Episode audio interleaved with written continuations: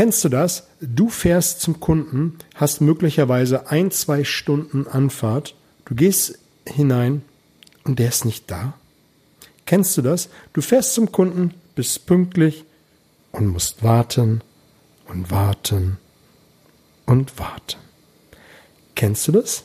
Dass du zum Kunden fährst, du bist pünktlich, dein Kunde ist da und der schaut dich an. Hey, das tut mir leid, ich habe dich total vergessen. Ich habe das verpennt. Dann ist diese Episode genau richtig für dich. Mein Name ist Oliver Busch und das ist der Nichtverkäuferkanal. Ich glaube, diese gestellten Szenarien kennt jeder von uns und dabei spielt es keine Rolle, ob du im B2B, also Business to Business unterwegs bist oder ob du Endkunden besuchst. Immer wieder kommt es vor, dass uns Kunden vergessen, dass sie uns warten lassen oder dass sie es gar nicht da sind.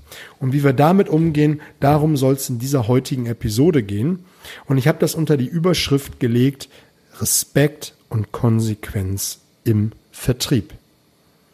Ich bin selber seit über elf Jahren im Vertriebsaußendienst tätig. Vorher habe ich zehn Jahre B2B ähm, Kaltakquise am Telefon betrieben und heute meine Haupttätigkeit im Außendienst mache ich meine Termine selbst. Ich akquiriere sie selbst, ähm, mache ich bei Bestandskunden, bei Neukunden. Ich schicke meinen Kunden eine äh, Terminbestätigung, wo alles nochmal drin steht und fahre dann zu meinen Kunden. In der Regel bin ich zehn Minuten vorher da. Meistens vielleicht noch eine Idee früher und bin dann irgendwo auf dem Parkplatz, nicht auf dem Firmengelände, sondern da, wo man mich nicht sieht. Zumindest der Kunde mich nicht sieht. Und dann gehe ich nochmal die Unterlagen durch und bereite mich nochmal kurz auf den bevorstehenden Termin vor. Wenn ich selber merke, dass ich zu spät komme aufgrund eines Staus, aufgrund eines Unfalls oder was auch immer. Ich rufe meinem Kunden an. Selbst wenn es nur fünf Minuten ist, rufe ich meinen Kunden an, um zu sagen, hey, pass auf, ich komme einen Moment später, bitte entschuldige.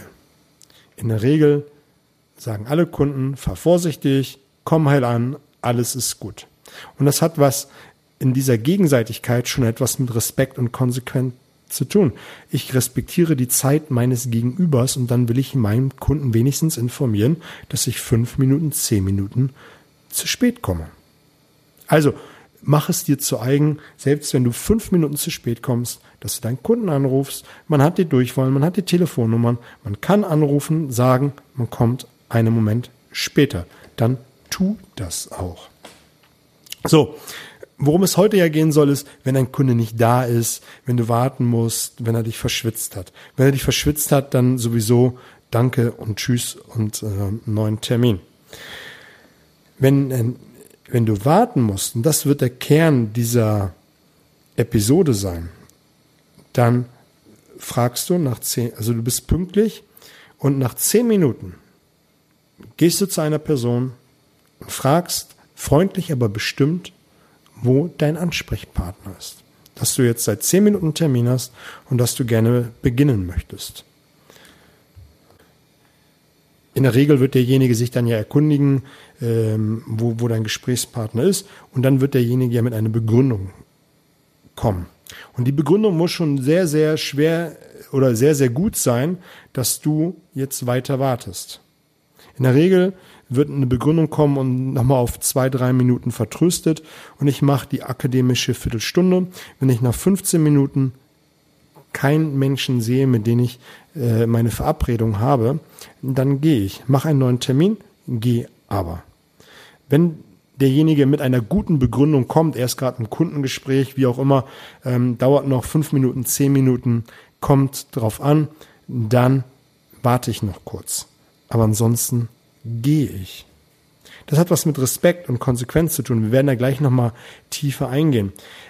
Trotz der Vorbereitung, auch vielleicht der langen Anfahrt, die du gehabt hast, ist das ziemlich ärgerlich, dass du jetzt gehst. Aber wir werden da, wie gesagt, gleich nochmal weiter darauf ein, einsteigen. Was du stattdessen machen kannst, das möchte ich dir erstmal aufzeigen, ist, du kannst andere Kunden jetzt anrufen, äh, mal hören, wie es denen geht. Ich habe da ja vor kurzem eine Episode gemacht, einfach mal Kunden einfach so anrufen. Wie die Episode hieß, glaube ich, nutze dein Auto auf zwei verschiedene Arten. Du kannst natürlich auch, und das mache ich seit fast Anbeginn meiner Außendiensttätigkeit, dass ich immer ein Buch, ein Buch im Handschuhfach habe, welches ich dann lesen kann. Ich mache dann auch genauso gut Akquise, das heißt, ich rufe Kunden an oder ich besuche kleinere Händler, B, C, D Händler, die selten besucht werden und mache da einfach mal ein bisschen Akquise, guck mal, wie der Stand der Dinge ist und versuche dann nochmal was zu verkaufen. Und das ist dann das, wie ich meine Zeit alternativ nutzen kann. Das Learning ist, ist doch für den Kunden, damit wollen wir nochmal einsteigen, ist, dass dein Kunde lernt, dass du konsequent bist. Konsequent, dass du gehst, dass du dich nicht als Hampelmann, mit dem man machen kann, was man will, abstempeln lässt.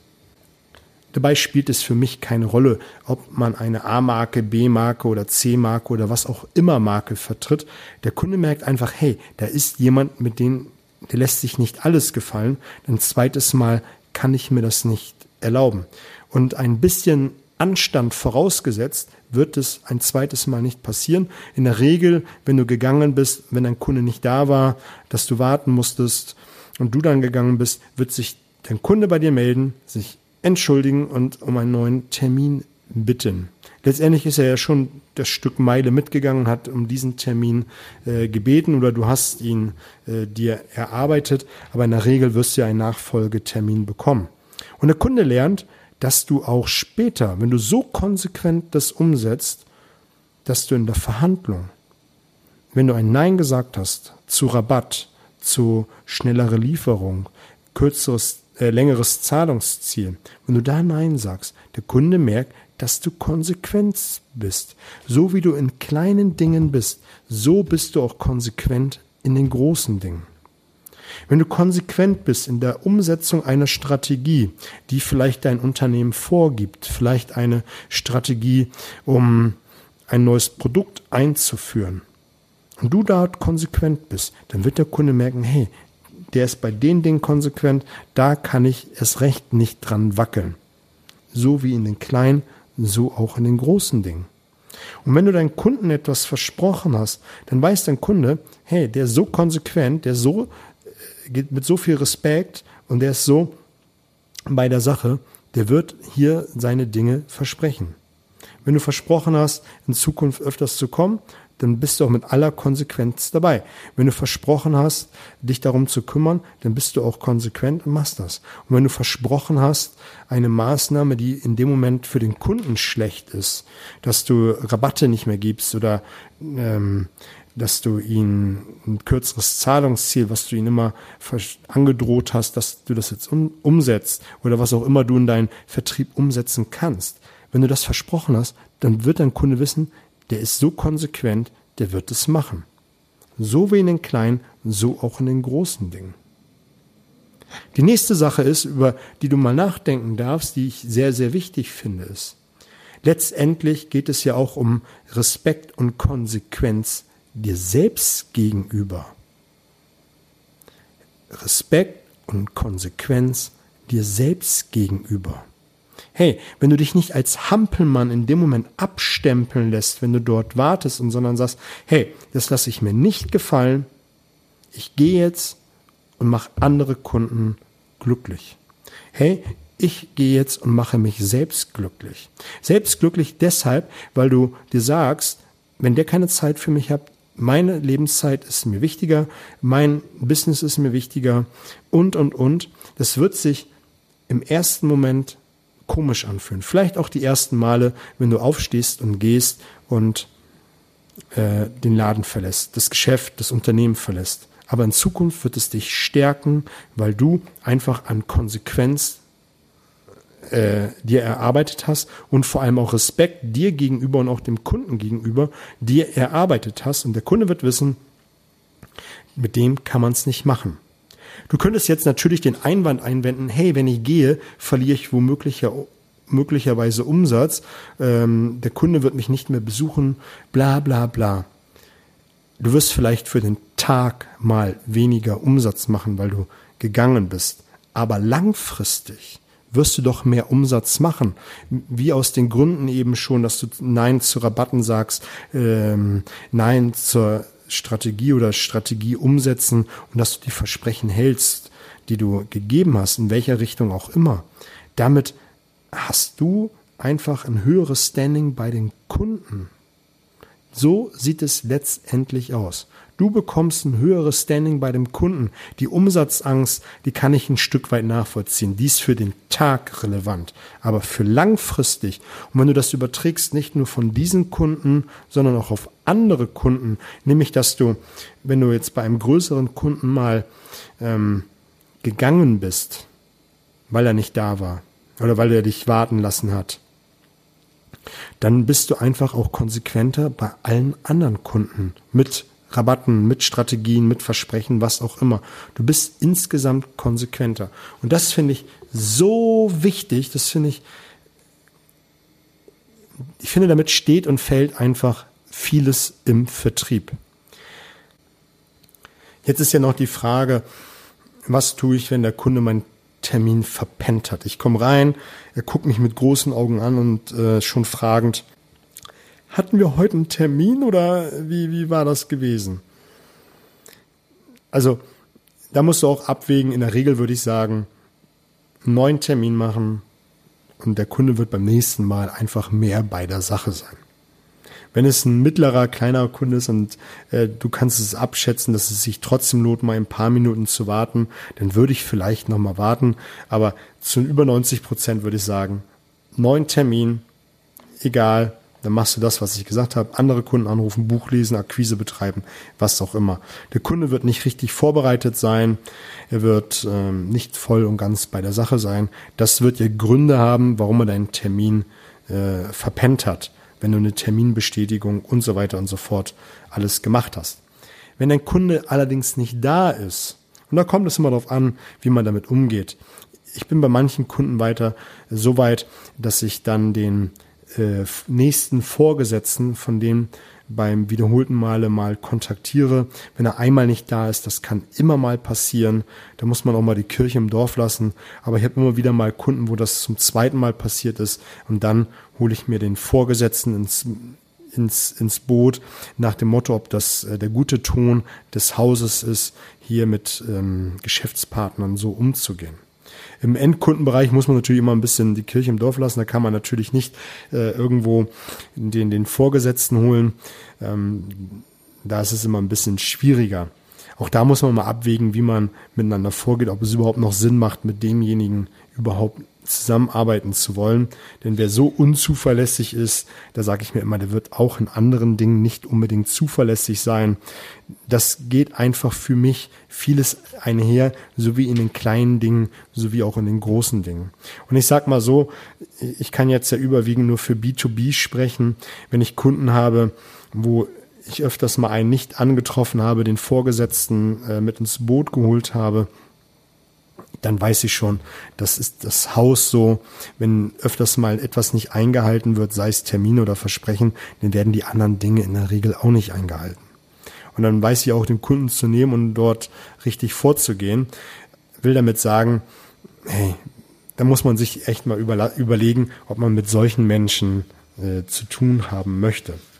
In der Regel würde ich einfach davon abraten, weil es keinen Sinn macht. Sinn macht es wahrscheinlich, und damit möchte ich die Episode mit einem kleinen Werbeblock abschließen, in einen meiner Workshops zu kommen.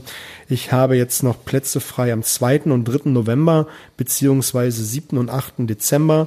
Das ist jeweils ein Samstag und ein Sonntag. Samstag der ganze Tag von 10 bis 17 Uhr und der Sonntag ist ein halber von 9 bis 13 Uhr.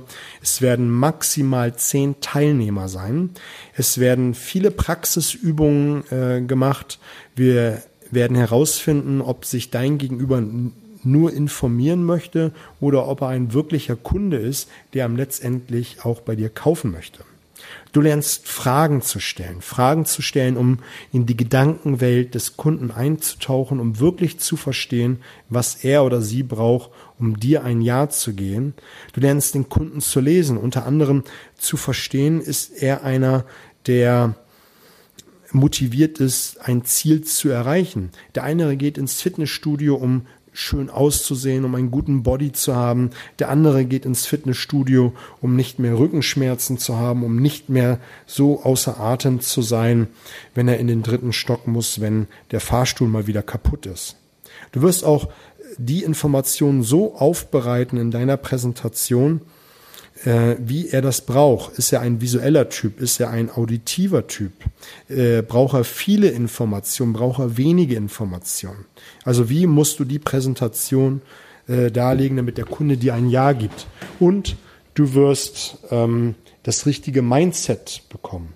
Du wirst die Angst vor Ablehnung verlieren. Du wirst die Angst verlieren, zu hohe Preise verlangen zu müssen, zu können. Also die Angst, äh, wenn du hohe Preise hast, die verlangen zu können. Die Angst wirst du davor verlieren. Du wirst die Angst vor Akquise äh, verlieren. Und wir werden über die Schlagworte sprechen. Vertrauen, Fokus, Authentizität. Gerade in der heutigen Welt, wo alles immer schnelllebiger wird, ist es ja umso wichtiger, ein hohes Vertrauen an den Tag zu legen, authentisch zu sein und dem Kunden das zu liefern, was er braucht. Also, wenn dich das interessiert, kontaktiere mich. Ich habe drei Pakete geschnürt, die ich dir anbieten kann, mit verschiedenen Preisstaffeln, mit verschiedenen äh, Nutzen, die du davon hast, um es dann auch tatsächlich in die Praxis umzusetzen. Kannst du mich gerne anschreiben über Instagram, Facebook und ähm, Instagram, Facebook oder E-Mail, genau. Ähm, würde mich freuen, wenn wir da zusammenkommen. Die nächsten Workshops sind so ziemlich voll. Ich wurde in letzter Zeit einfach mal häufiger gefragt, ähm, wie der Stand der Dinge ist. Und ich habe das jetzt immer so handhaben können. Die Seite ist einfach nicht fertig geworden. Es sind einfach andere Baustellen dazugekommen. Ich habe es in der letzten Episode gesagt. Äh, einfach alles mal zehn. Es ist zehnmal so häufig der Aufwand oder zehnmal der Aufwand so hoch wie anfangs gedacht. Naja, also, wenn dich das interessiert, kontaktiere mich gerne. Du kannst gespannt sein. Ich habe demnächst wieder den ein oder anderen äh, Interviewgast hier in der Episode. Da wird noch was Cooles kommen. Kannst gespannt sein. Ich freue mich auf dich. Mach's gut.